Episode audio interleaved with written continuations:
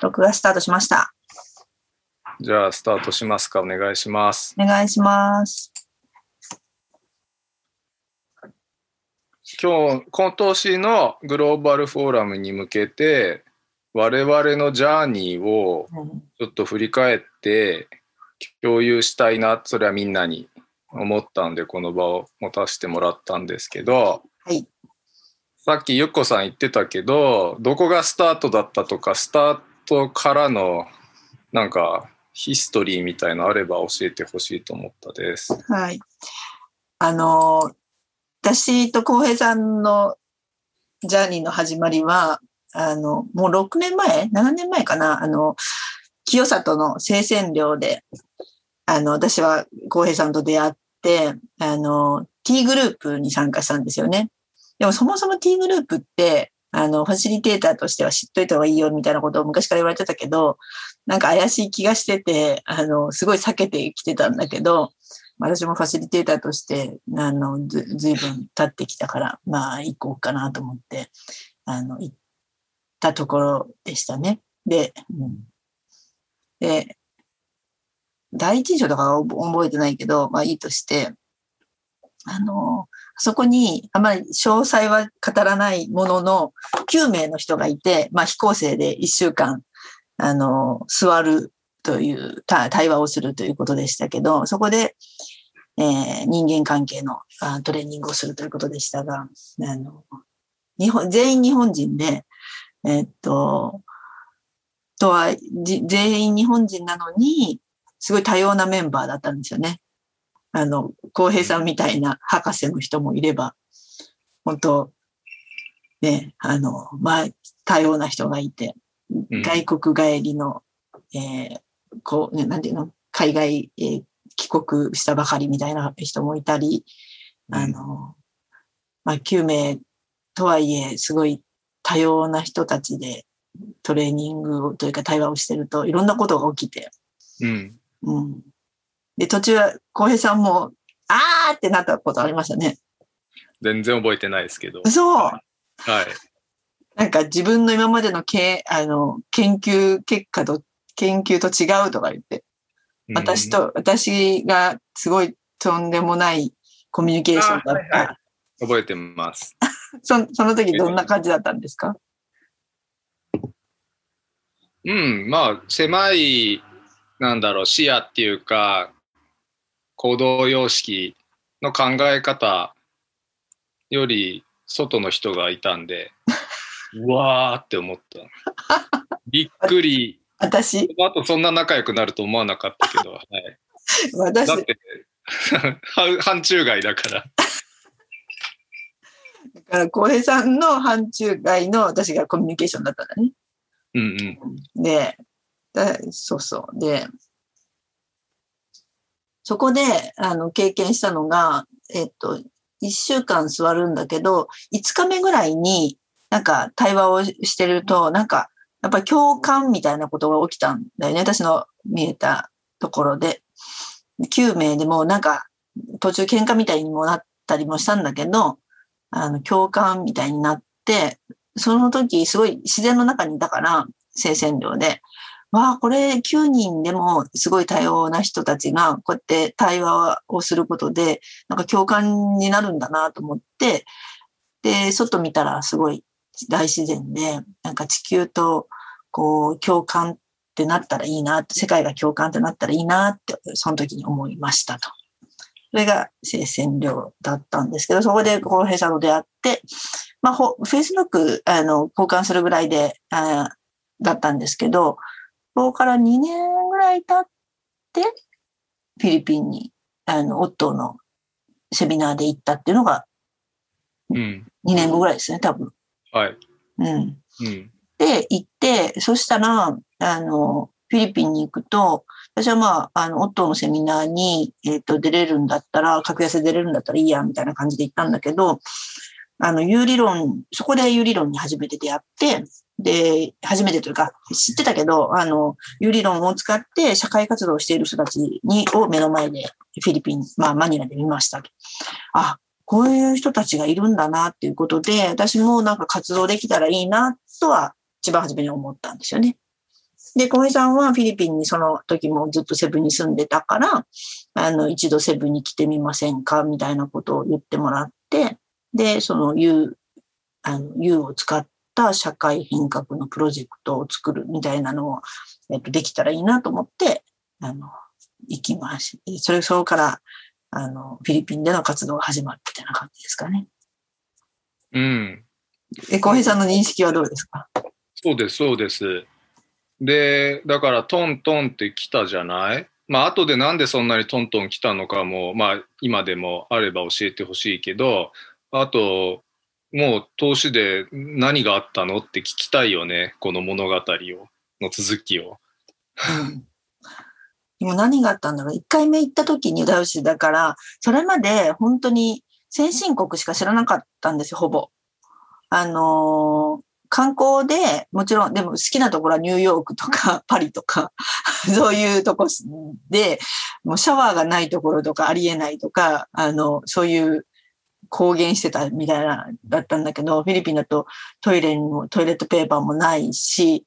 で、浩平さんは不親切だからそういう告知もしてくれないし、だから私常に、あ、トイレに行ったらトイレットペーパーか、あの、いつも困ってて、あの、ちょっとぐらい学ばなきゃいけないのに私もいつも困ってたと思って、そういう、もうすごい衝撃だったんですよね。で、お風呂の入り方もよくわかんないし、で、そうそう、すごい衝撃でした、一番初めに。で、で行った時に、えー、スカと出会ったのかな？スカと、あの、プロジェクトしようみたいなことがあって、あの、まあ、今思えば本当にもう入り口のところだけしたんだけど、なんか、あの、新鮮だな、みたいなのが第一印象で、そこから、あの、そこまで活動する気にもなってなかったけどね。これを、あ、初めはあれだね。あの、大学生とかが来たらいいのにとかと思ってたね、プログラそうですね。ム。うん。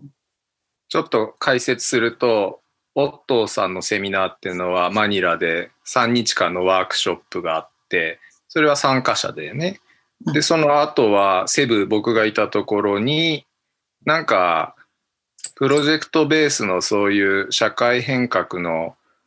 なんだろう、研修ツアーみたいのできるんだったらっていうのの、まずは自分で体験してみようで来られたのが。そうです、そうでした。はい。で、で、ちっちゃい U みたいな経験をして、そのスカと一緒に。で、スカが、あのー一番はじ、すごい私はシャイだからっていうのをフィリピン人によく言うんですよね。今思えば、あの、私はシャイだからっていうすごい言うんだけど、そんな風だったのに、私とスカトで、あの、ジープに乗ってる時に、私が、スカト向かいや、スカっていうのは、あの、えーフィリピンの20代の女子なんですけどね。で、向かい側に座ってる時に、あの、ゆきこ降りるよって急に声をあのかけて、ジープニーを降りましたと。で、何があったのって言ったら、あの、私の隣に座ってたおじさんが、私の携帯を、えっと、取ろうとしたと。それが見えたから、えっと、降りてって大きな声で言ったのっていうふうに言って、で、あの、私はすごいシャイなのに、人にそういうふうに、あの、言うことはなかったのに、あの、そんな、あの、ふうになれたみたいな、あの、ことを彼女が言って、そうか、私と、こう、いろんなコミュニケーションをしていくことでも、この人自身にも、なんか、プラスになることがあったんだねっていうのをそこで思って、なんか、こういう、えー日本から来た人と、えー現地の人たちでプロジェクトを、えーっと、作っていくっていうのは、どちらにも、あの、メリットがあることなのかもしれないっていうふうに、まあ、感じました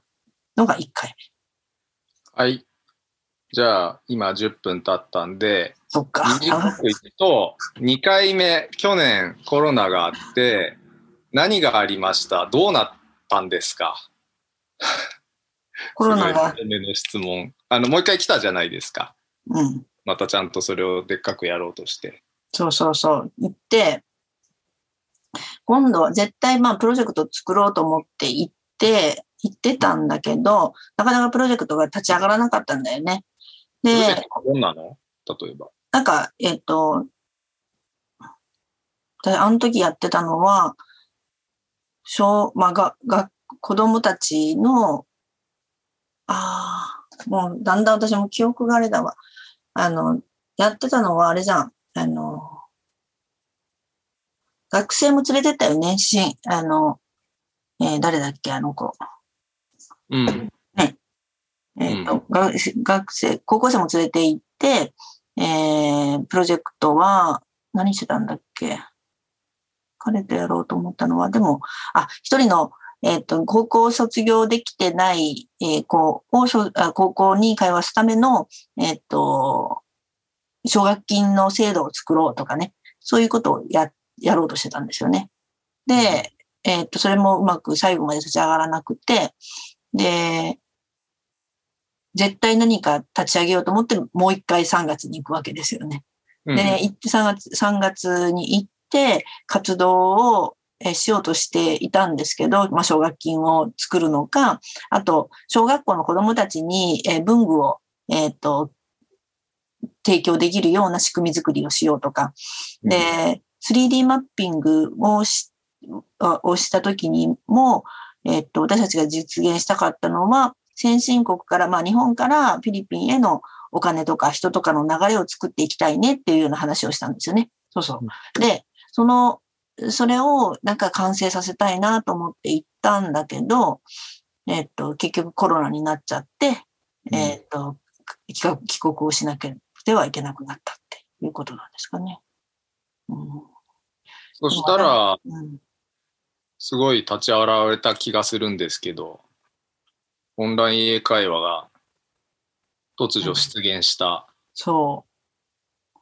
で、えっと、仕組み、仕組みを作りたい、お金や人が日本からフィリピンに流れるような仕組みを作りたいと思ってたんだけど、まあできないまま帰国して、帰国してから何ができるかって考えたときに、もうコロナで、えっと、ロックダウン状態で日本もあの出ちゃいけないみたいになったから、そうするともうオンラインでしか物事できなくなっちゃって、そしたら、えっと、オンラインの英会話を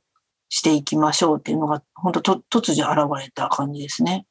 で、帰国したもう一人の、えっと、日本人女子がいるんですけど、彼女と、えっと、まあ、彼女も大阪だったのでコミュニケーションをして、あの、立ち上げていこうっていう手作りで、あの、スタートしたのがオンライン英会話でしたね。